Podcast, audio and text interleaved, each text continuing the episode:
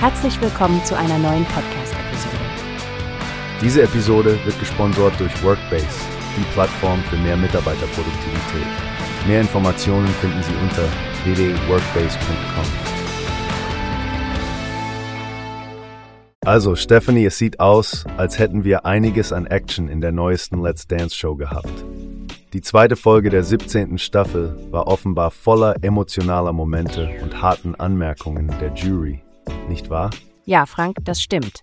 Zum Beispiel Influencerin Sophia Thiel und Sportjournalistin Jana Wosnica standen wohl etwas auf Kriegsfuß mit ihren Tanzschuhen.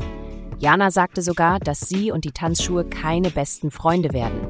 Aber immerhin gab es eine kleine Annäherung. Das Tanzparkett als Schlachtfeld, was?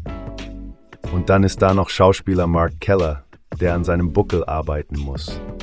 Klingt so, als ob die Haltung auch außerhalb des Filmsets wichtig ist. Haha. Absolut, Körperhaltung ist beim Tanzen das A und O. Und wir dürfen Model Eva Pattberg nicht vergessen. Sie soll laut Jury mehr Emotionen in ihren Tanz legen. Da ist die Message klar. Tanzen ist mehr als nur Schritte. Ganz genau. Und was sagst du zu Stefano Zarella? Der Food Creator hat anscheinend die beste Entwicklung hingelegt. Da staunt der Kenner und der Laie wundert sich, nicht wahr?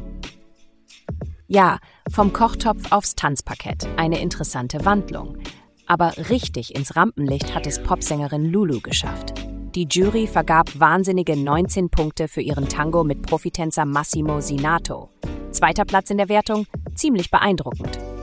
Ach, die Lulu. Talent scheint in der Familie zu liegen. Immerhin ist sie die Schwester von Sarah Connor. Aber Joachim Lambi fasste es ja zusammen. Lulu gegen die Jungs. Hört sich an wie ein cooles Filmplakat. Absolut, Frank. Wir dürfen gespannt sein, ob Lulu weiterhin die Herzen der Jury und des Publikums erobert oder ob vielleicht einer der Herren den Tanzthron für sich beanspruchen wird. Spannung pur bei Let's Dance.